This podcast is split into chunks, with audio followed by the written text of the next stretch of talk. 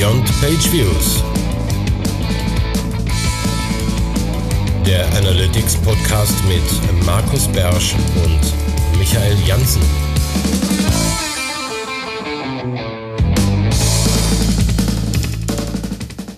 Hallo und herzlich willkommen zur So. neuen Ausgabe von Beyond Page Views. Ja, ihr werdet es nicht glauben, es ist tatsächlich schon wieder ein Monat rum, in dem unheimlich Äh, viel passiert ist. läuft. Ähm, und da werden wir wie immer drüber reden. Wir, das ist äh, diesmal wie immer Markus Bersch aus Mönchengladbach und dabei ist auch wie immer Der Michael Jansen aus dem wunderschönen Köln. Und heute haben wir schon wieder einen Gast. Äh, Dieses Mal haben wir dabei den.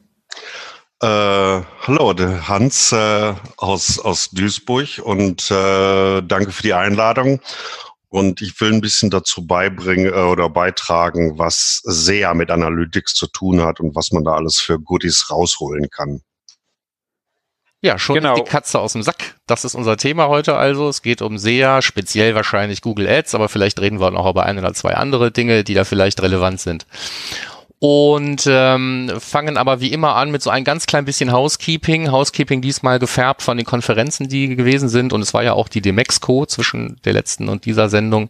Ähm, es war auch der wunderschöne OMT in Wiesbaden. Ich war zum ersten Mal dabei. Es hat mir super gefallen. Ich habe mal einen exemplarischen Recap äh, in den Shownotes verlinkt von der Veranstaltung, die mir sehr gut gefallen hat. Und dann war ja auch Demexco. Wart ihr beide auf der Demexco und was sagt ihr dazu? Ja, ich fand zwar wieder ein sehr schöner Auftakt zum UM-Club. Ja, Ja, das Also- gilt zumindest für den Mittwoch. Ja. Richtig, für den Mittwoch. ich muss gestehen, ich war tatsächlich gar nicht auf dem Demexco-Gelände dieses Mal. Ich habe es irgendwie nicht geschafft und hat mich dann nicht so stark hingezogen. ja. Nein, Scherz beiseite. Ist halt äh, ein Treffpunkt, wo man die Branche trifft, insbesondere auch die ganzen Industrievertreter. Und äh, alle sind zusammen auf einem Raum und es finden sich immer äh, gute oder interessante Gespräche statt. Ist halt ein sehr intensiver Tag. Messe halt. Ja, ich bin mal gespannt auf die, wenn sie denn, ich weiß nicht, ob sie schon raus sind, dann habe ich so übersehen, die offiziellen Zahlen. Also für mich war es gefühlt deutlich leerer, was so Besucherströme angeht in den Hallen. Ähm, waren raus. Direkt am Abend. ja. Von Ja. Malte Landwehr, der hatte, glaube ich, äh, die Zahlen einen Tag später rausgeschickt. Und da waren es kurioserweise nur zwei Prozent weniger Besucher als letztes Jahr. ja, die Zahl habe ich auch mitgesehen. Minus zwei Dafür Prozent zehn- Besucher, minus zwei Prozent Aussteller, aber ich weiß nicht, ob das wirkt. Zehn Prozent mehr äh, Speaker.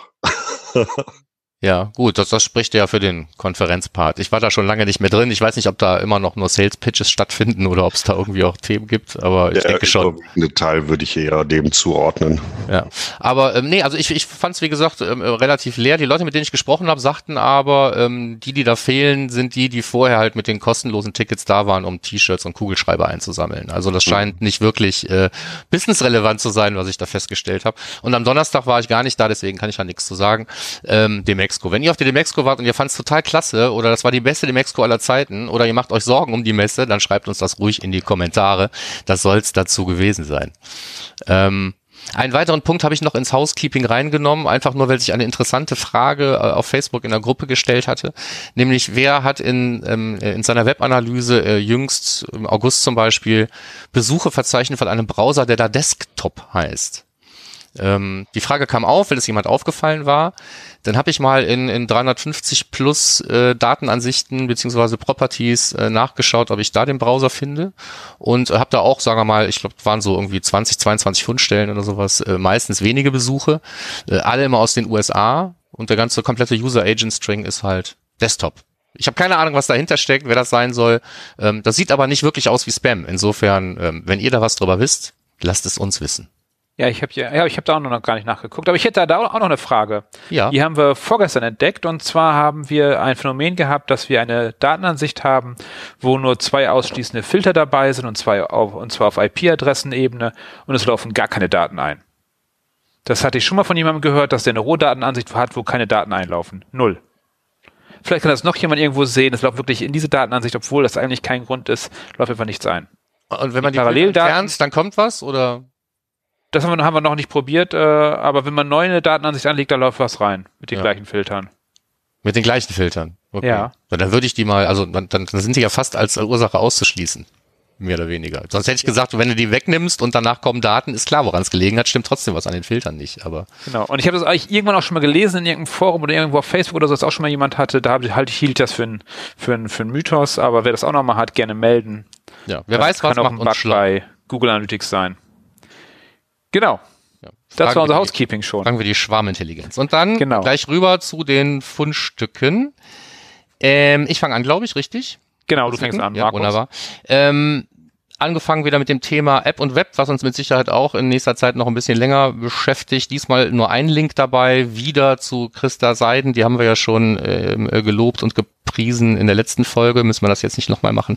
Ähm, da geht es jetzt hauptsächlich auch darum, was ist denn überhaupt in den ganzen Reports, was steckt da drin? Bisher ging es ja mehr so ums äh, Theoretische und den Unterschied, uns aufsetzen und diese speziellen Dinge wie halt die äh, Diagramme und äh, einzigartigen Reports, die es vorher nicht gab. Und jetzt geht es so ein bisschen um den Rest. Also wer sich damit auseinandersetzen will, oder tut oder vielleicht auch schon parallel mal so eine Property aufgesetzt hat und da Daten drin sammelt, ähm, der mag da mal reinschauen. Genau. Das war's. Ja. Du hast, hast du inzwischen was aufgebaut in, hier mit der, mit der Property, mit diesem neuen System? Ja, also ich, ich tracke ähm, im Moment zwei Properties einfach parallel mit äh, darüber und, und sammle da jetzt erstmal blöd Daten, äh, versuche mich da so ein bisschen auch eben am Event-Tracking, aber da sind, also weiß ich nicht, also so richtig ähm, erhellend ist das alles noch nicht, aber irgendwie muss man anfangen und ich fange gerade an. Genau, ich steige später dann ein, wenn da ein bisschen mehr feststeht und mehr geschrieben ist. Du als First Mover, das passt dann schon. Genau, dann komme ich zum nächsten Fundstück und zwar hat der Ben Collins was geschrieben.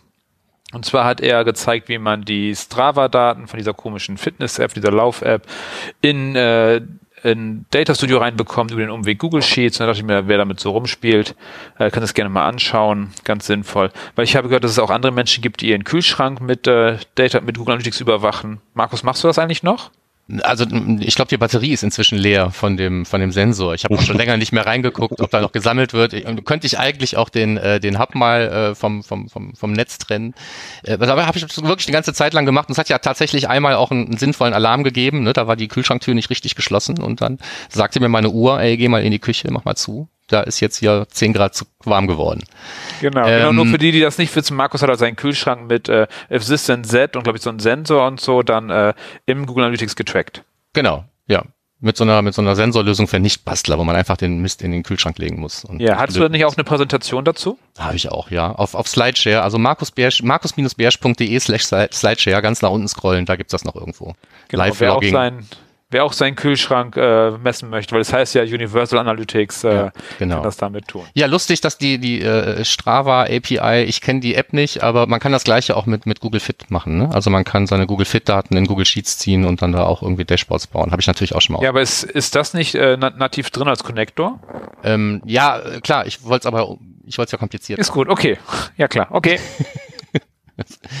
so Datenhoheit und so, weißt du. Ja. Ähm, ja, nächster Punkt. Ähm, der neue Firefox macht so ein bisschen ernster äh, mit dem ganzen Thema äh, ETP.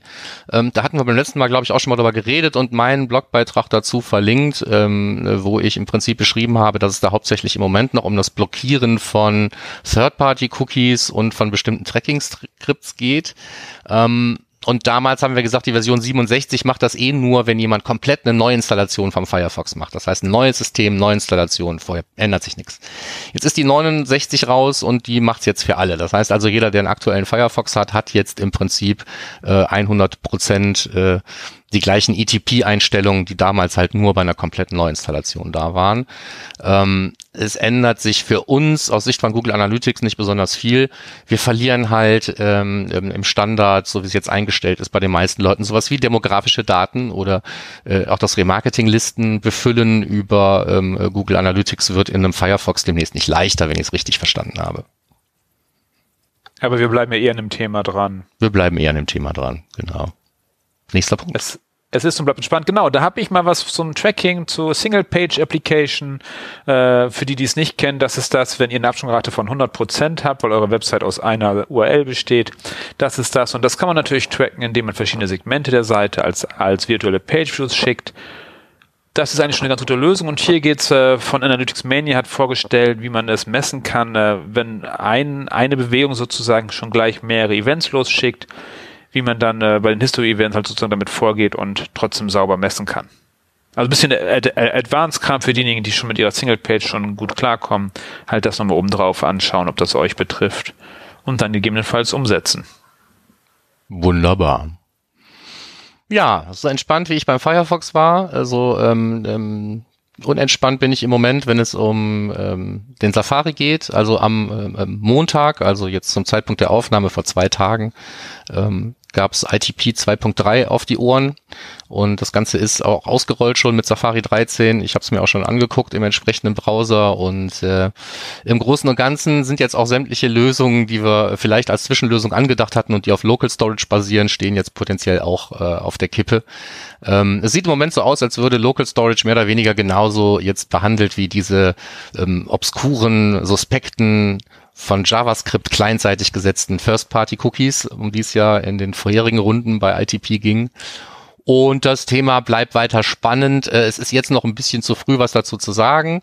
Ähm, wir werden heute Abend ja noch gemeinsam eine Veranstaltung haben, den Web Analytics Wednesday in Düsseldorf. Da werde ich was dazu erzählen, aber das ist alles noch sehr, sehr frisch. Ähm, Sobald es da ähm, Ergebnisse gibt, ich habe gestern erste Tests aufgesetzt, die heute Abend eigentlich Ergebnisse liefern müssten, werde ich da mit Sicherheit auch was zu wegbloggen. Aber das äh, wird lustig. Langsam genau. sicher. genau, lustig ist, äh, wird anstrengender, wird schwieriger, sauber zu tracken, die Le Leute wieder zu erkennen. Aber vielleicht lernen dann auch die anderen mal die Daten zu schätzen, die sie schon haben, weil auch die werden ja nicht genutzt. So, nächster Punkt ist React und Firebase. React äh, ist so ein JavaScript-Framework von Facebook, mit dem man ganz tolle Sachen machen kann, auch so äh, auf mobilen Geräten die Websites bauen kann, viel JavaScript und äh, ist, glaube ich, auch Progressive Web App mäßig. Das heißt, das Tracking ist nicht ganz so einfach. Ja. Genau, und, und dieser Blogartikel von Inor erklärt halt, wie wir das in, Fire, in Firebase tracken können, damit wir vernünftige Daten erheben können. Auch wieder ordentlich technischer Kram, äh, wie man die App anpasst, wie man das einbaut. Darum für diejenigen, die es brauchen, ruhig mal anschauen. Genau, und äh, vielleicht mal der Aufruf, Markus, wenn wir jemanden haben von unseren Zuhörern, der viel App-Tracking macht, dass wir mal eine Session dazu machen, weil ich bin da nicht so fit drin. Wie sieht's bei dir aus inzwischen? Nee, ich bin auf dem gleichen Stand wie vorher. Ne? Ich habe meine eigene App, die ich da trecke, genau. ähm, weil ich sonst nichts anderes zu trecken hatte. Hans, und du? Gar Trackt ihr Apps? Ähm, ja, es gibt, also die, die Situation ist, dass bei, bei äh, im, im SEA eben bei Universal App Campaigns hast du das eingebaut. Du brauchst nur eine Lösung eben für iOS und ja, dann ist die Frage, lohnt es sich den Aufwand mit den Entwicklern zu machen, damit die ganz einfach dementsprechend den Code einsetzen. Es wird selten gemacht, sondern eher man nimmt die Zahlen, die man von den Android-Phones hat und rechnet ein bisschen hoch. Ja, das heißt, die App-Installs, die automatisch ähm, mitgetrackt werden, werden aus dem Play Store. Das ist eigentlich die, die, Währung und äh, naja, den Wert nimmt man uns äh, sampled. Ja, aber in deiner Welt, lieber Hörer, sieht das vielleicht ganz anders aus und dann komm doch mal als Gast zu uns in die Sendung. Genau, sehr gerne interessiert uns. Ja, wird mich auch interessieren. Ja. Aber lustig, dass du eben auch gesagt hast, so React ist irgendwie äh, hier so Facebook, Framework, API, bla bla bla. So in meiner vereinfachten Welt ist React einfach Angular in Blau. ja, genau. In, in, in Facebook blau. Genau. Ja. Gut, der nächste Punkt, der ist kurz und schmerzlos. Wir haben schon so oft drüber geredet. Ähm, es geht halt ja um das Thema äh, Scrolltracking und da haben wir, weiß ich nicht, schon ganz viele Blogbeiträge, warum man das überhaupt vermeiden sollte und warum es eigentlich immer, also fast immer falsch ist und wie man es vermeiden kann und so weiter. Haben habe ich hier nochmal in aller Kürze ähm, einen weiteren äh, von Brian Clifton einfach nochmal eine externe Meinung reingeholt, der genau das gleiche schreibt, was wir immer sagen. Insofern lest euch nochmal durch, lasst euch einnorden. Es gibt immer bessere Lösungen als plattes Scrolltracking. Also beson besonders schön ist gleich der, der dritte Absatz, wo er sagt, nach 20 Jahren Angucken von Usern, wie die sich auf der Seite bewegen und was sie machen, äh, hat er keine Verbindung gefunden zwischen, wie weit die gescrollt haben und ob die mit dem Content äh, äh, interagiert haben. Das fand ich sehr schön. Und das einfach sagt, das ist einfach für, zu teuer. Also würde man für Scrolltracking Geld bezahlen, dann würde das wahrscheinlich keiner machen, weil man es halt nicht nutzt. Ich hatte letztens wieder so einen Fall. Da ist eine, ähm, habe ich zum ersten Mal reingesehen dürfen in, in so eine Webanalyse. Ähm, auch ein mittelgroßer Shop, sage ich mal. Ja, so und da wird werden Transaktionen getrackt, da werden Seitenaufrufe getrackt und es gibt genau ein Event, und das ist Scrolltracking. Ja. Und jetzt, jetzt Ja, rate mal, wer die meisten Hits beiträgt. Ja, zu, äh, zu der Gesamtsumme, die da gesammelt wird an Hits. Ne? Das sind dann natürlich dieses Scroll-Tracking. Also das ist echt gruselig. Ja, wird meistens nur übertroffen, wenn jemand die JavaScript-Fehler mitmisst. Ja, und, und ja, genau. Wenn er, wenn er ordentlich Fehler gemacht hat, dann kann das, kann das nochmal mehr. Das hatten wir letztens. Da waren irgendwie äh, 8 Millionen äh, Hits im Monat waren nur das JavaScript-Zeug. Und Ja, ein anderer aber Kunde. Da Ja. kannst du 360 ganz einfach vermeiden, ne? Einfach die, ni- nicht das JavaScript-Fehlertracking ausbauen, sondern einfach mal die Fehler wegmachen. Ja. Darum, also generell immer gucken, muss ich echt so viel schicken beim anderen Kunden, äh, die jagen halt so viel durch, dass sie jedes Mal in das Hit-Limit reinkommen pro Session. Was irgendwie bei 500 Events, glaube ich, pro Session liegt, äh, Mm, da jagen genau. jedes Mal rein. Dann wird zum Schluss die Transaktion nicht mehr gemessen. Auch schön. Ja, Und das aber dann du hast vorher ganz, ganz viele Fehler gemessen, ist doch prima. Ja. Ja, nee, auch, auch Page-Timing. Mit jedem Element auf der Seite, wenn das geladen wurde. Auch schönes. Genau. So, dazu. Nee, aber in dem Blogartikel auch schöne 10 Tipps, was man ansonsten messen könnte. Was viel sinnvoller ist als das doofe Scroll-Tracking. Ja. Aber ich finde, Scroll-Tracking wird noch, auch noch übertroffen von Engagement-Messen mit äh, Sitzungsdauer. Das ist, das ist dann noch mal schlimmer, finde ich, als Scroll-Tracking. Ja, aber dann kannst du dich auf die Sitzungsdauer ja nicht verlassen bei den Leuten, die nur eine Seite betrachten und deswegen baust du dann ja Scrolltracking ein. Das Genau. geht ja Hand in Hand. Ja. Ja, in Okay. Äh, Äh, genug gebasht. Ja, stimmt. So. Äh, loben wir lieber. Genau, loben wir. Äh, wir loben äh, Pivik Pro. Pivik Pro hat einen Artikel veröffentlicht über den Data Layer. Was ist eigentlich der Data Layer? Was macht der eigentlich? Wofür brauche ich den und wie sollte ich strategisch denn da vorgehen? Der Link ist in den Show Notes, schön langer Artikel. Äh, genau, weil so ein Data Layer ist halt nicht nur für Google Analytics, ist keine Erfindung vom Google Tech Manager, sondern eigentlich in ganz, ganz vielen unterschiedlichen Systemen. Oftmals heißen die auch unterschiedlich, heißen nicht immer Data Layer, sondern können auch anders heißen. Aber in diesem Könnte auch Fall halt, sinnvoll sein, sie unterschiedlich zu benennen. ja, könnte sinnvoll sein. Aber in diesem Fall heißt der halt tatsächlich Data Layer. Das, das macht Kompatibilität leicht. Ja. Ähm, äh, nächster Punkt, den hatten wir äh, kurzzeitig zweimal in den Show Notes. Ne? Den hattest du reingepackt und ich vorher auch gut versteckt. Ähm, es geht um das Thema ähm, das Auswerten der ersten Quelle. Ne? Also wir haben schon drüber geredet. In Google Analytics hast du halt diese zwingende Last Non-Direct Click Attribution und manchmal möchte man einfach wissen, was war denn so die erste Quelle, ne? wenn man sagt, so der First Click ist für mich eigentlich auch ganz relevant. Und dann gibt es Lösungen, wie man ähm, die erste Quelle ähm, auswerten kann, ähm, ohne jetzt an den Daten rumzubasteln. Und es gibt auch Möglichkeiten, sich die erste Dimension zu bestimmen und selber als benutzerdefinierte Dimension auf User-Level einfach auch selber in seine Daten reinzuschicken. Ähm, beides wird beschrieben in dem äh, Beitrag, den ich da ähm, verlinkt habe. Wie immer auch hier so der Disclaimer, man muss sich erst halt an all den Leiern und äh, ähm, ähm, Newsletter-Abo-Dingern, die da reinfliegen, ins Bild halt vorbeiklicken. Dahinter ist aber tatsächlich Content. Ähm, und da wird erklärt, wie man, äh, wie, wie man die erste Quelle gezielt auswerten kann ähm, in Form von Segmentierung. Und es gibt einen äh, Link auf ein äh, Video vom äh, Measure School vom Julian, wo er erklärt, wie man ähm, sich die Informationen auch in eine benutzerdefinierte Dimension schreiben kann. Darüber, über dieses Video bin ich wieder gestolpert über den altehrwürdigen UTM-Z äh, der ja mal irgendwann, glaube ich, bei bei, bei, bei Lunametrics geboren wurde und schon sehr alt ist. Und da ist mir aufgefallen, ähm, dass das Ding ja versucht, Suchmaschinen zu ähm, ermitteln anhand halt der ja relativ äh, veralteten Liste, die früher bei Google ja auch mal irgendwie lief. Ähm, und der sucht eben auch gezielt nach den Parametern, wo noch Keywords drinstehen und so weiter. Das sind ja alles Sachen, die haben wir nicht mehr. Und ähm, deswegen habe ich äh, schreibt jemand was? Ah, okay, muss ich gleich mal gucken. Äh, habe ich auch noch einen zweiten Link in die Shownotes gepackt zu einem ähm, Skript, mit dem ich schon ähm, seit ein paar Jahren was ähnliches mache. Und das habe ich jetzt noch mal ein bisschen abgeglichen mit diesem Cookie-Replikator und habe gedacht, vielleicht ist es für den einen oder anderen hilfreich und habe das auch mal bei GitHub veröffentlicht. Ja, noch ist das Skript ganz geheim, den will der Markus gar nicht veröffentlichen, das ist hinter einem Login. Ja. Aber wenn die Shownotes rauskommen, werdet ihr das wahrscheinlich zugreifen können. Genau, ich werde ich einfach einen anderen Link machen, den man auch ohne Login erreichen kann. Verrückt. Gut, ähm, nächster Punkt. Das wär's dann du. Genau, äh, der Markus Stahl ist mal wieder zu Gast sozusagen mit seinem Beitrag in unserem äh, Podcast. Und zwar hat er äh, ja, so eine Case Study mit Produktempfehlungen im Checkout mit Optimize. Äh, also wer nicht ausgelastet ist mit seinen Implementierungen, der kann sich das anschauen. Äh, der macht da halt, äh, also Google Optimize findet halt die Website und fügt dann das Hinweis- und Produkttemplate ein für äh, ähnliche Produkte und ähnliches. Und mit dem AB-Test und ganz viel, ganz viel, ganz viel Kram und äh, mit der Cloud dazwischen. Ich fand's äh, echt sehr aufwendig. Es ist Aber sehr cool. aufwendig und total Aber abgefahren, cool. aber das ist halt einfach über, über diese ganzen Dinge und mit BigQuery und nochmal äh, Cloud nutzen und so weiter. ja, Natürlich geil. kann man das auch anders machen, ne? So, aber es geht ja darum, ähm, das ist ja hier mehr, sagen wir mal, so ein, ähm, so ein Proof of Concept, ne? So, das Ja. könnte man so machen und siehe da, man kann es auch so machen und deswegen. Ja, fand ich voll geil. BigQuery dazwischen und hier und da. Finde ich super. Bisschen umständlich, also nicht, um, nicht umständlich würde ich nicht mal gar nicht sagen, sondern eher so, wow, ey, wow. Ja, würde ich auch gerne mal ausprobieren, wenn ich mal Zeit habe. Ne? Also das ist, ich fand, Respekt. Lesen ist so fast so ein bisschen, als hätte man es selbst gemacht, fand ich. Also wenn, wenn ihr, wenn ein, ein, wenig, ein wenig ein Nerdherz in eurer Brust schlägt, dann werdet ihr es auch gerne lesen wollen. Und wenn nicht, dann lasst halt, ist ja nicht so schlimm. Genau, ist eher, genau. Ich wollte, wenn es wenigstens werbefinanziert wäre, würde ich sagen, geht drauf und klickt auf eine Anzeige, aber ich glaube, das äh, müsst ihr noch nicht machen. Ja? so.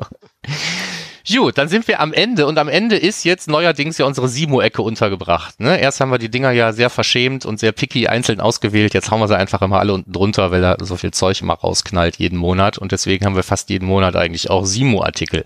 Diesmal sind es nur drei und wir machen es kurz. Beim ersten geht's um Troubleshooting. Wenn ihr die Klickvariable auswerten wollt und da steht undefined drin und ihr wollt, dass da was anderes drin steht, dann guckt euch einfach in diesem Troubleshooting Guide an, woran es liegen könnte und habt danach einen Wert drin stehen. Genau, schöne Erklärung, passt, ist fein. Also ganz konkretes Problem, ganz konkrete Lösung. So, das nächste Ding ist das äh, User Distributor Tech Template. Äh, Simo hat ein Tech Template gebaut und ich habe einfach mal da dran geschrieben, es ist so abgefahren, dass es keine Kommentare gibt. Das ist mir aufgefallen. Ne? Normalerweise schreibt Simo Ahava irgendwas und es hagelt Kommentare.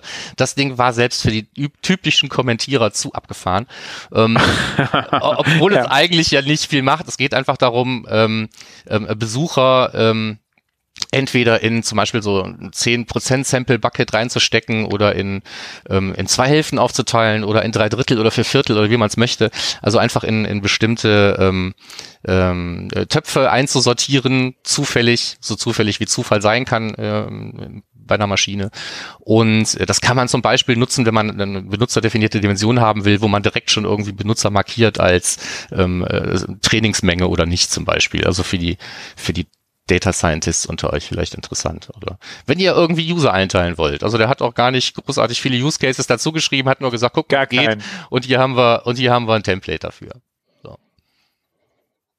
Ja, und das letzte ähm, ist dann nochmal, mache ich das auch, ähm, geht es um das Thema, wenn, wenn ein Tag einfach, wenn er immer steht, still running. Ah, Hast, hast du schon mal gesehen? Ein Tag, was nicht aufhören will zu laufen? Ja, Ja? ja. Wie mal öfter mal Audits, da sehe ich sowas mal, wenn jemand äh, bei der Tracking-ID, das was er auch beschreibt, bei der Tracking-ID die Setting-Variable reinschreibt.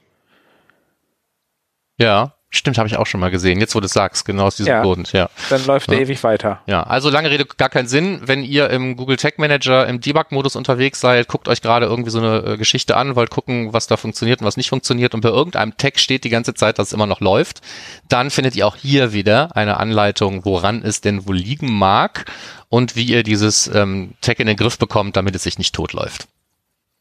Punkt. Genau. Durch mit den Fundstücken. Genau. So, jetzt Mal lange Ding des gebraucht? Monats, ich glaube würde ich nicht. ne? sagen. So, ja, jetzt kommen wir zum Ding des Monats. Und jetzt, der Hans hat noch ein Tässchen Wasser getrunken, ist jetzt Mhm. bereit und Quasi redet Wasser. mit uns über Google Ads und was das alles mit Analytics zu tun hat. Oder warum es mit Analytics zu tun haben sollte. Oder warum die beiden beste Freunde sind. Oder Nein, nein, nein, nein. Wer, wer, wer Google, nee, wer, wie war, um, wie heißt dein Vortrag heute Abend? Sehr sollte Analytics lieben. So das, die, es, die nur Google Analytics bieten kann. ja, sehr schön. Dann machen wir uns mal schlau. Ja. Meine ersten Anzeigen im, äh, in diesem fantastisch neuen System, damals hieß es AdWords, war 2004. Und gleichzeitig war dann zwei Jahre später gab es da sowas Neues heißes, äh, was Google von Urchin übernommen hat, eben Analytics. Und die Verbindung zwischen den beiden Systemen war relativ schnell auch gegeben, wenn auch sehr rudimentär. Gab's die so früh schon? Gab es das echt so früh schon, die Verbindung? Meiner Meinung nach 2007, 2008 müsste es gewesen sein. Also da konnte ich nur die, äh, die grundsätzlichen Daten eben in Analytics sehen und die ersten Verknüpfungen zwischen dem User bzw. der Journey auf der Webseite wahrgegeben. Müsste um den Dreh gewesen sein. Anfangs sind die Daten aber nur aus Richtung Ads nach Analytics ja, geflossen. Exakt, ja. Es gab keinen Rückweg, sondern nur die wurden da im Prinzip eingespielt ähm, und hatten auch nur mit den Verknüpfungen, das heißt die, die Mischung, dass ich zu den einzelnen, zu der Kampagnen- und Anzeigengruppenstruktur dann eben dementsprechende Nutzersignale bekam äh, zum, zum Nutzerverhalten, war auch sehr, sehr rudimentär. Ja. Aber das ist ja schon beim Kern der Sache eigentlich, weil heute eben. geht ja viel, viel mehr. Absolut. So, und äh, das Interessante dabei ist, dass äh, ich unter sehr vielen sehr Kollegen eben, die sich mit, mit Google Ads, früher AdWords eben beschäftigen, nur wenige gefunden habe, äh, die sich auch mit Analytics beschäftigen, beziehungsweise da konkret reingucken. Und äh, für mich war es in dem Fall eben irritierend, weil eigentlich eine völlig logischer Zusammenhang. Ich bekomme in Google Ads, ich bezahle da sehr viel Geld für, bekomme von, von Google sehr viele Informationen über meine Ads, über meine Strukturen und Analysen. Nur eins bekomme ich eben nicht, eine Information, was nach dem Klick passiert. Aber ich erwarte, dass am Ende des äh, Besuchs auf der Webseite eben eine Conversion zurück in mein System gespielt wird. Und aus dem Grunde wäre es ja nicht schlecht, wenn man sich eben anguckt, was ist denn nach meinem Klick wirklich passiert, äh, wie aktiv welches Engagement hat der User gezeigt und wenn er eben nicht konvertiert hat, und das ist der überwiegende Teil halt leider, äh, wie nah war der unter Umständen an einer Conversion oder nicht? Und das sind Fragen beziehungsweise Antworten, die mir eigentlich äh, nur Analytics geben kann. Ja, genau. Ne? Weil Analytics ja derjenige ist, der nach dem Klick äh, mit dem, dem Besucher auf die Finger schaut, solange er es noch darf. Ja. Ja, und, und, und, und Hans, genau, wir waren, wir waren noch zusammen beim SEA-Camp in Jena, mhm. wo ich meinen Vortrag hatte zu dem Thema, wo ja immer noch dieses, dass die SEA-Leute echt nicht ganz verstehen, wo der Unterschied ist zwischen Analytics-Daten und Ads-Daten. Das fällt ja auch immer wieder auf.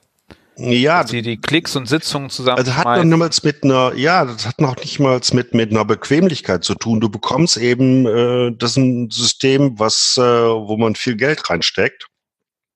Und dementsprechend auch viel Support-Unterstützung eben von, von Google bekommt. Und äh, man mit sehr, sehr vielen Daten äh, oder, oder Daten bekommt und angereichert wird, wo man auch genügend Zeit mit äh, investieren kann und muss, um die möglichst optimal ähm, die Kampagnen und, und äh, Anzeigengruppen eben auszurichten. Dass man eigentlich da gar nicht mehr groß weiter guckt, was danach passiert, sondern naja, dann hoffen wir mal, dass Conversions äh, passieren. Und wenn, ich sag mal, fiktiv fünf Prozent die Conversion-Rate ist, wird so viel Umsatz reingespielt, dass sich das äh, Ad-Spend also ganz einfach wieder lohnt. Und dann ist der Kreis geschlossen. Der Leidensdruck ist, ist nicht so da oder die, die, äh, das Bewusstsein beim Teil der, der SEA-Kollegen, dass man da viele Informationen rausbekommen kann, beziehungsweise auch investieren kann, beziehungsweise äh, überprüfen kann, was oder wie äh, qualifiziert war man nicht konvertierender Traffic. Und das kann man von verschiedensten Seiten aus sehen. Und dann kommen natürlich ganz konkret operativ die Möglichkeiten, was kann ich damit zum Beispiel für, für äh, fürs Remarketing rausholen, indem ich die Audience-Listen eben da anlege. Äh, was kann ich neu eben und immer wichtiger werdend äh, für die Profilierung meiner, meiner, meiner User, damit die automatischen Bidding-Systeme, die Algorithmen eben, Smart Bidding bei Google genannt, äh, möglichst optimal funktionieren oder mit, mit Futter versorgt werden. Ja, das wäre so im Großen und Ganzen, ohne jetzt ins Detail zu gehen, die beiden Stoßrichtungen, die, die man heute eben hat. Ja, aber da ist ja zwischen ähm, äh, dazwischen, dass ich in Analytics äh, bei einer Verknüpfung auch sowas wie meine Ads-Kampagnen, meine Anzeigengruppen, Keywords und so weiter sehen kann in Verbindung mit irgendwelchen Sessions, ähm, die dann immer wieder zu Diskrepanzen und Diskussionen führen. Äh, von da äh, bis zu ähm, ähm, Remarketing-Listen über Google Analytics ähm, ist ja ein verdammt weiter Weg. Ne? Also ich sag mal, ähm, was diese was diese Verknüpfung angeht, ähm, ist den meisten ja dann auch inzwischen im, im Ads-Universum bekannt, dass man, wenn man die beiden miteinander verknüpft hat, dass man dann auch ein paar Kennzahlen ähm, oder Metriken, sagen wir vielleicht besser, ähm, auch in, in, ins ähm, Google Ads-System einspielen kann. Ne? Das heißt also, es gibt nicht nur den Weg, dass man seine Kampagnendaten in Analytics sieht, sondern man sieht auch einige Analytics-Daten halt im Zusammenhang mit seinen Keywords, Kampagnenanzeigengruppen, wenn man die entsprechenden Spalten einblendet.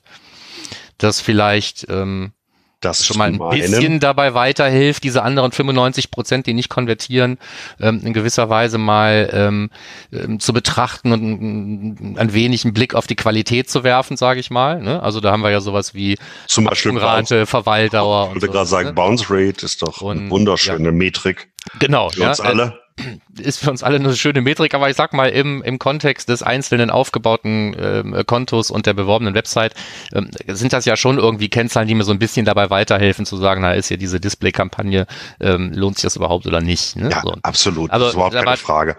Das, also was du eben gesagt hast, geht ja dann schon völlig darüber hinaus. Ne? Also, um das Ding noch abzurunden, die nächste offensichtliche Verbindung ist halt, dass man ja irgendwann auch in der Lage war, ähm, äh, Conversions, also erreichte Ziele aus Google Ads oder Transaktionen aus Google Ads nach als Conversions, äh, aus Google Analytics, Entschuldigung, ich fange da mal von vorne an, dass man irgendwann die Möglichkeit hatte, Transaktionen oder erreichte Ziele aus Google Analytics auch als Conversions in Google Ads importieren konnte. Ne? So, das ist auch Richtig. mit Sicherheit hilfreich und so weiter. Und das, was du gerade genannt hast, geht ja schon deutlich darüber hinaus. Remarketing-Listen und dann, ja, aus den Events Zielvorhaben, die eben definiert wurden in, in Analytics, äh, die dann ganz zu Conversions zu machen und die rüberzuholen in die Ads-Welt und äh, da ganz einfach daran zu steuern, entweder manuell oder eben über mittlerweile über einen Algorithmus laufen zu lassen. Hm. Also da siehst du den wahren Wert in dieser. Da sehe ich den, den, den wirklichen Wert, der immer stärker wird, äh, gerade in Bezug auf die äh, Automatisierung des Biddings, wo ich äh, genügend Signale geben kann, denn wir haben oftmals nicht äh, genügend Sales Conversion, also klassische Conversions, um dem Algorithmus Futter zu geben, dass er wirklich eine saubere Profilierung hinbekommt.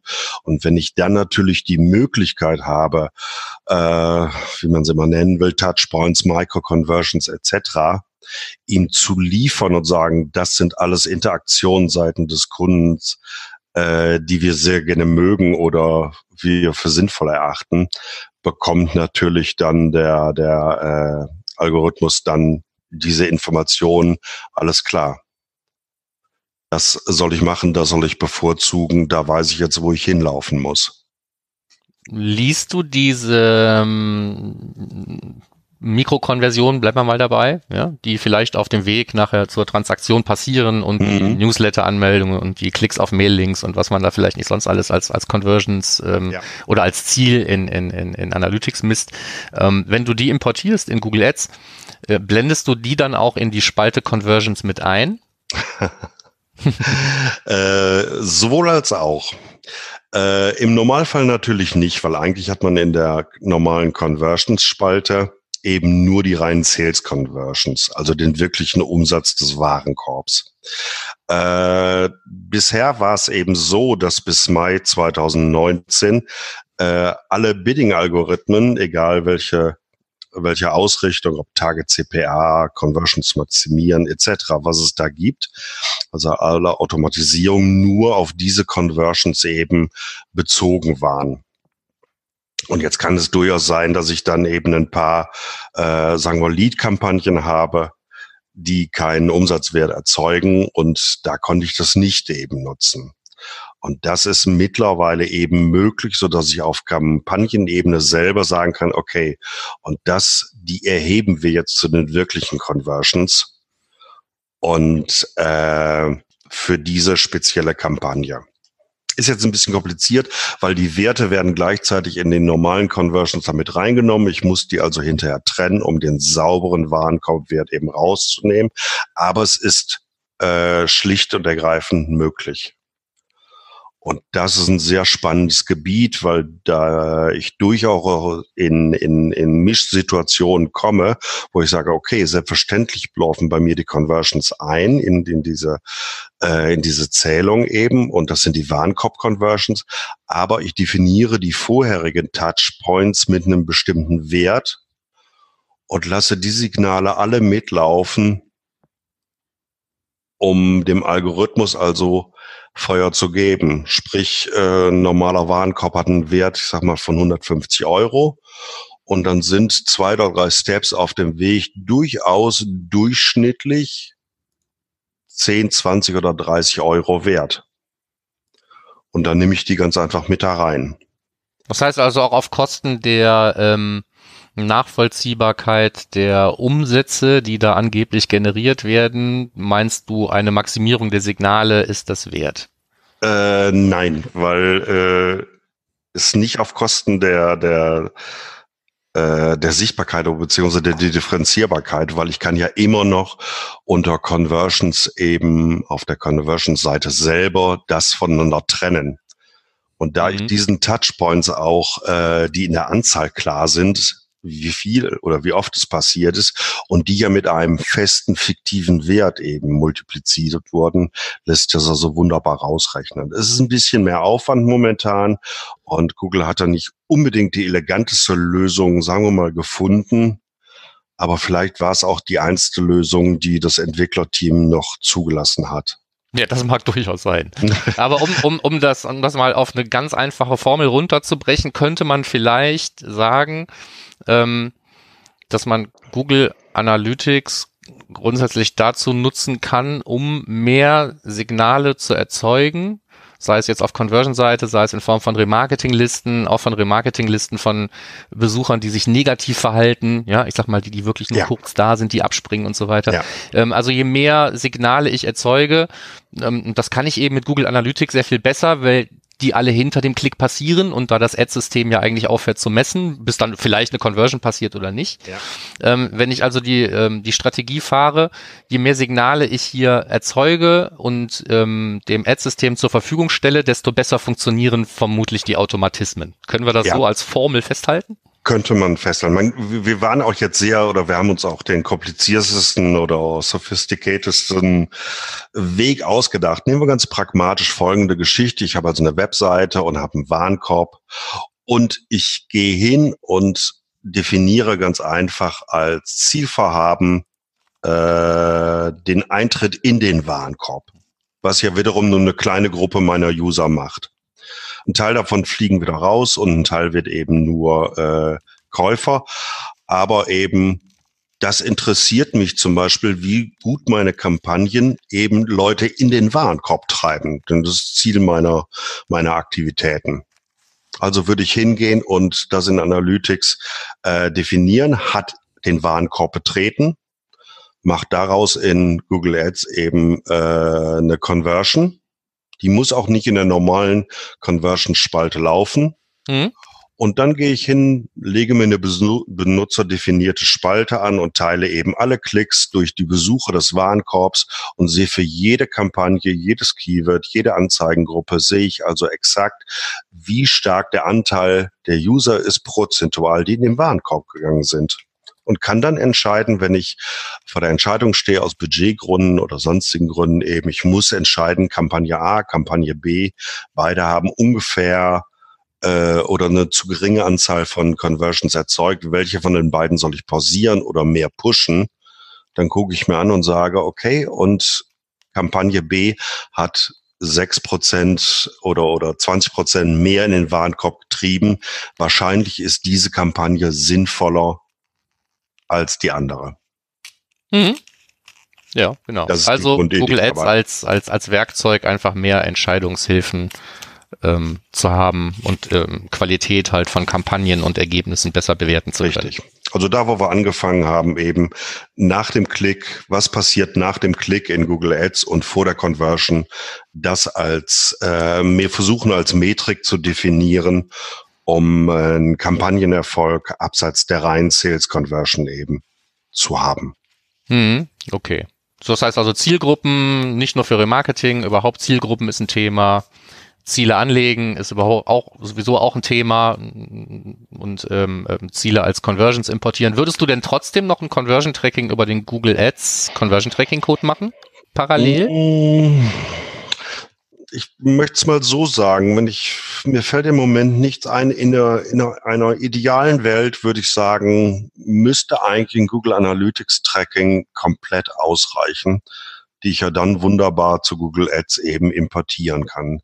Mir fällt im Moment beim Conversion Tracking selber nichts ein, wo der äh, Google Ads Code mir einen besonderen Mehrwert bringt.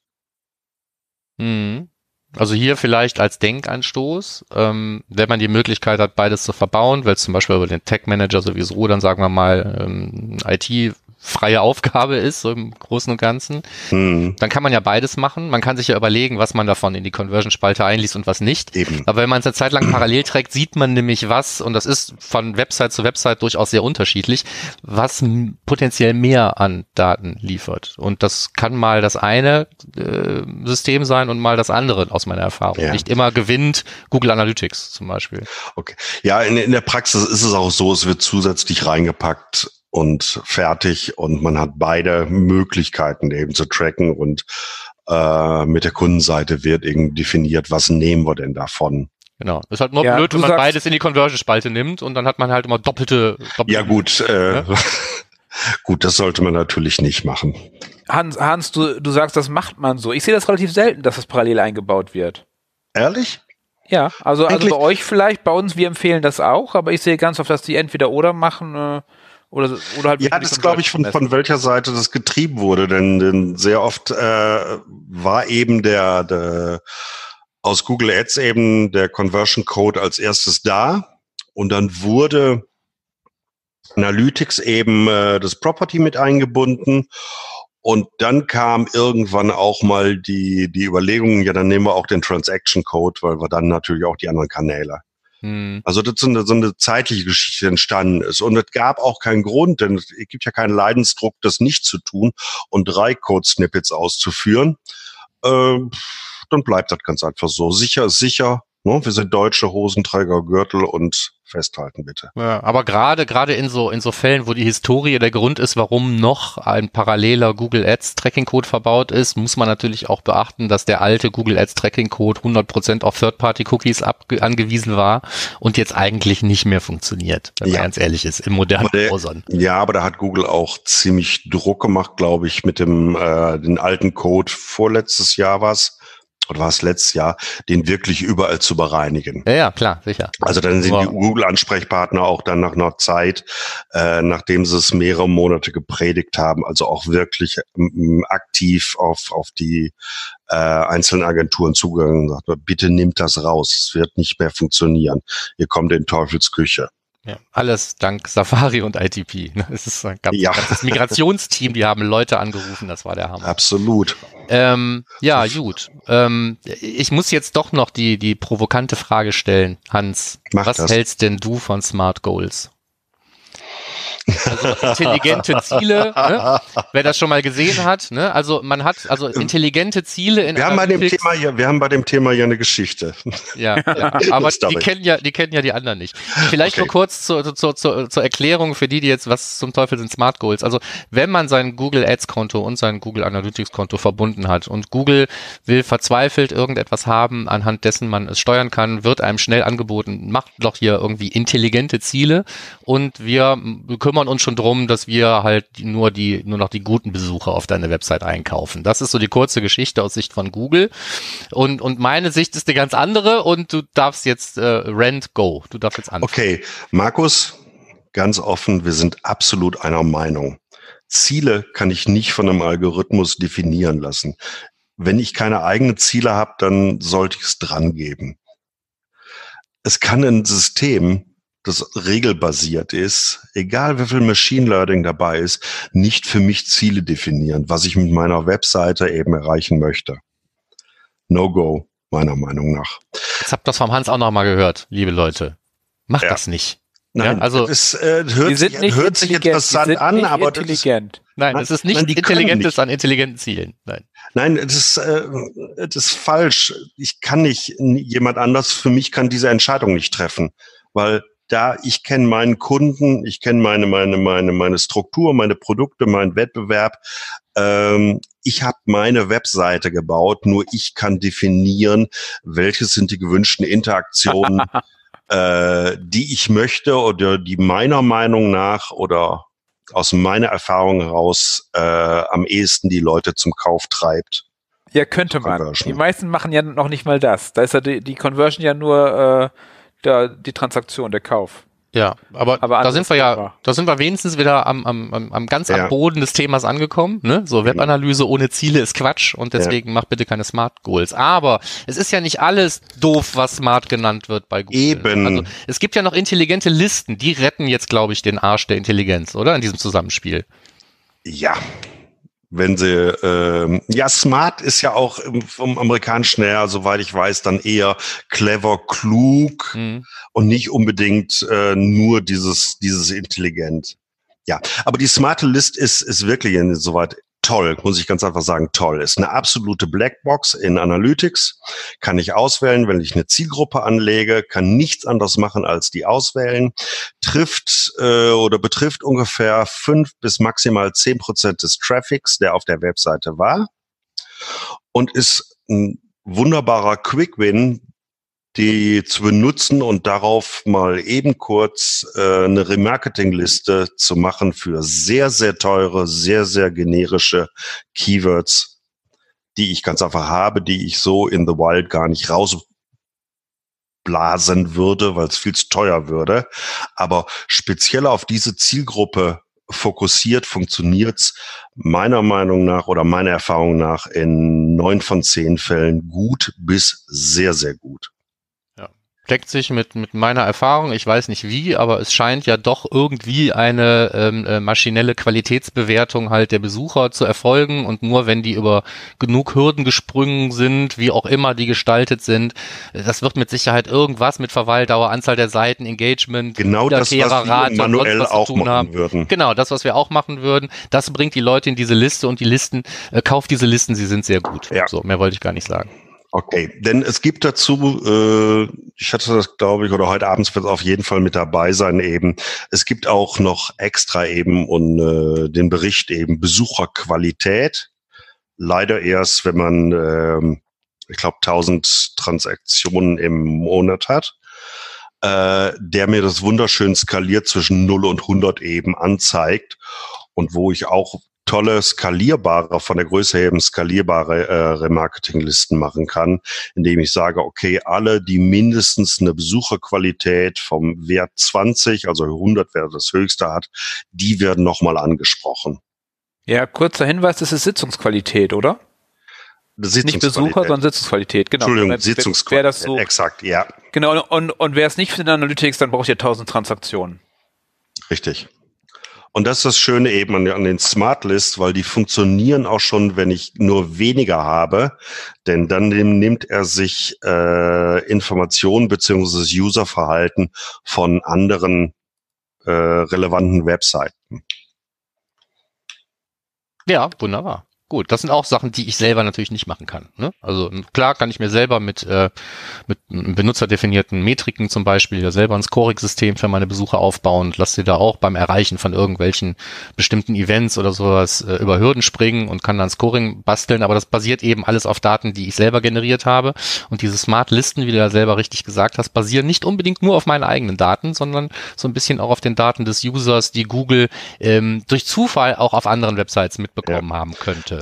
Also ich muss sagen, ich habe äh, bei, bei verschiedenen Kunden habe ich wirklich beide Varianten laufen, sowohl also die Sitzungsqualität und äh, die, die Smartlist, die vollautomatische Lösung, äh, die tun sich nicht viel. Die Smartlist ist oftmals ein bisschen besser, aber manchmal in manchem Monat auch die andere. Dann ist wenigstens das ist tatsächlich smart. Wir nennen es dann auch im Deutschen nicht ganz Clever. Um, umsonst. Ähm, ja, das sind halt intelligente Listen. Wir haben das Wording ja nicht gemacht, aber zumindest stimmt das Ergebnis. Da können wir uns, glaube ich, auch drauf einigen. Ja. Und äh, ja, brauchen wir ein Fazit? Ja, ich hätte gerne noch äh, von Hans, äh, was ich super spannend finde, genau, ein, Fa- ein praktisches Fazit, Hans. Äh, und zwar, wie verknüpfe ich denn jetzt wirklich praktisch Analytics, Google Ads und du machst die Search-Konsole auch noch dazu, oder? Ja. Genau. Die Search Hörer. Console, ja, die Search Konsole äh, muss an Analytics dran, damit ich da die wirklichen organischen Suchanfragen sehe. Wenn ich keinen Zugriff habe äh, zu der Search Konsole selber, äh, das ist ein enormer Vorteil. Und die, der zweite Grund, wo die Search äh, Konsole wunderbar eben auch hinpasst, ist an Google Ads. Das wissen die wenigen. Dann bin, bekomme ich gerade eben im Bereich von Brand Keywords nämlich einen wunderschönen Shootout zwischen dem organischen Werten auf der Suchergebnisseite und meinen Ads. Das heißt also, was könnte ich da noch forcieren? Was könnte ich da unter Umständen von bei den Ads rausnehmen, weil ich da im Organischen wirklich so gut nehme? Ja, also es geht um den einen Bericht, der dadurch eigentlich gefüttert wird, ne, und wo ich meine organischen und gekauften Rankings mehr oder weniger in einem Bericht im Vergleich sehe. Richtig. Dessen Name mir jetzt nicht einfallen will, wie auch Die, immer. der hat auch ja. keinen richtigen Namen. Das ist Ja, aber äh, den gibt's. Besucher, ja, ja, äh, bezahlt versus organisch oder so ähnlich. Ja. Ganz krude, in Deutsch eine ganz krude Übersetzung. Genau, und, und dafür muss ich von Analytics aus zu Ads verknüpfen, ne? So war das, glaube ich. Richtig, ja. Also, aber grundsätzlich muss ich eben äh, beim Kern, worum es eben geht, Google Ads und Analytics äh, von beiden Seiten aus verbinden. Ich muss Ja, und also das habe ich Google noch Ads- nirgendwo schriftlich gefunden, Markus. Du? Weiß ich nicht, ich habe es nicht gesucht, also das Ja. wird es Sicherheit geben. Ich Ich, denke, das wird in der, in der Google-Hilfe wird das beschrieben sein. Ja, ich habe es mal, ich habe es mal eine- als internes Papier gemacht, um das äh, den Kollegen an die Hand zu geben. Also welche Maske, welches Knöpfchen drücke ich und so weiter und so fort, äh, damit es exakt klar ist, was geht. Ja. Ist aber, glaube ich, das sogar hat noch sich das ja auch im Laufe der Interface. Jahre schon durchaus mal geändert. Ne? Also es ist, man konnte eigentlich alles im Prinzip mal eine Zeit lang von einer Seite aus irgendwie erledigen, so dass die Daten auch in beide Richtungen fließen. Jetzt muss man im Prinzip an beiden Stellen ein paar Knöpfe drücken, damit man wirklich Daten in beide Richtungen fließen lassen kann. Ja, Und- Rechte haben sich auch geändert. Du musst eben für Google Ads musst du einen Admin-Status haben, während du bei Analytics nur äh, den Bearbeiten-Status brauchst. Brauchst du nicht sogar einen Berichtszugriff? Nee, dann kannst du, kommst du auf den Dings nicht. Nee, Blödsinn. Ja. Ich glaube, das sind die beiden Kriterien. Und wenn das gegeben ist und beides eben unter dem gleichen Konto, mit dem gleichen Konto angemeldet, dann geht's völlig problemlos. Schwierig wird's, wenn ich mit zwei unterschiedlichen Konten agiere und nur in dem einen System das andere Konto angebe, dann geht's öfters mal schief und man weiß nicht so richtig wo. Und der Support hat dann auch äh, Schwierigkeiten, ähm, Hilfestellung zu geben. Hm. Mir fällt auch gerade noch ein Grund ein, warum man beide miteinander verknüpfen könnte. Weil es geht. Ja, Wels sowieso, aber Wels auch bestimmte, bestimmte Warnungen in Google Analytics nur dann geben kann, wenn beide Konten miteinander verbunden sind. Sowas wie zum Beispiel, du kriegst Traffic mit ungültigen Click-IDs. Ähm, Stimmt. Ja. Äh, du hast äh, deutlich weniger Sessions aufgezeichnet, als du Klicks in deinen Kampagnen hast und solche Sachen. Das siehst du natürlich auch nur, wenn beide miteinander ver verknüpft sind. Ja. Auch so ein Hygienethema noch. Ja, das, Es sollte eigentlich der Standard sein. Ja, ja, sollte, Hans, sollte. ja, in deiner Welt.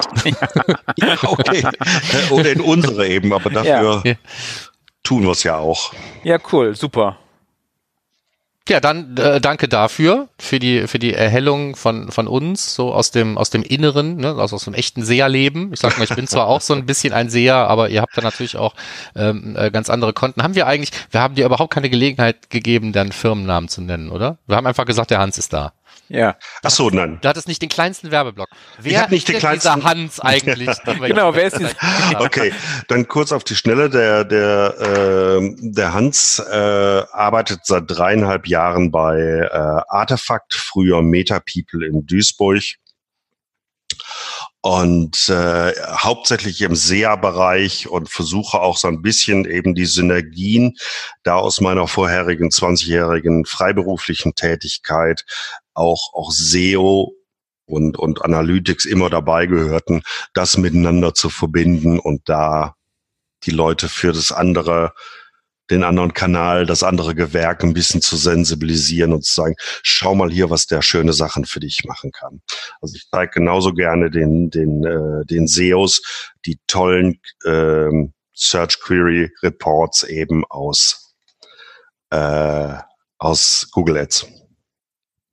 Ja. Okay, also du kennst beide Welten, stehst da schon relativ lange sicher drin und deswegen haben wir auch gesagt, das ist ein qualifizierter Mensch, um mit uns über das Thema SEA und Analytics zu reden. Das hat sich ja dann auch gelohnt. Ich hoffe, der eine oder andere hat hier ähm, sich wiedergefunden, hat gesagt, okay, das wusste ich schon, das wusste ich nicht, das nutze ich mal und probiere es mal aus. Ähm, so gerade diese, diese, diese ähm, äh, Maxime, möglichst viele Signale irgendwie zu sammeln und dann eben nicht nur sinnlose Signale, sondern tatsächlich irgendwas, wo der Algorithmus potenziell daran erkennen kann, ob jemand gut oder schlecht war, so als Besucher, ähm, ist, glaube ich, ein Tipp, den kann man in fast jedem Ads-Konto auch nochmal im Hinterkopf äh, behalten, wenn man da durchgeht das nächste Mal. Hoffe ich zumindest. Genau, super. Ja, ich möchte mich auch bedanken für die Einladung von euch beiden, daran teilzunehmen und freue mich dann, wenn wir heute Abend nochmal weitermachen. Klar. Machen wir. Davon erzählen wir dann in der nächsten Sendung. So. Der Michael will. Das bin ich. Der Michael will jemanden kaufen. Genau, genau. Hier SISO Digital, also meine Firma, äh, sucht einen Digitalanalysten, Schwerpunkt ganz klar Implementierung. Wir suchen also den Tech Manager, also jemand, der sich damit auskennt im Google Tech Manager. Dabei ist es egal, äh, wo du wohnst, wo du lebst, das ist uns relativ egal. Andere Firmen nennen es New Work. Wir nennen es einfach den geilsten Arbeitsplatz, den du haben kannst. Äh, das können wir alles klären. Du kannst einfach schreiben, entweder an michael.jansen.sisodigital.de oder mich auf Facebook äh, kontakten oder beim Webanalytics Wednesday oder wo auch immer. Dann können wir alles weiter besprechen. Also ganz klar Implementierung, nicht nur Analytics, sondern auch Marketing-Tags und so ein Kram. Soll es möglichst fit sein im Google Tag Manager, aber auch das können wir noch draufkriegen, wenn du Bock hast. Bisschen JavaScript wäre cool. Genau, das wär's auch schon. Also melde dich einfach. Genau. Okay, und dann kommen wir zu den Terminen, Markus.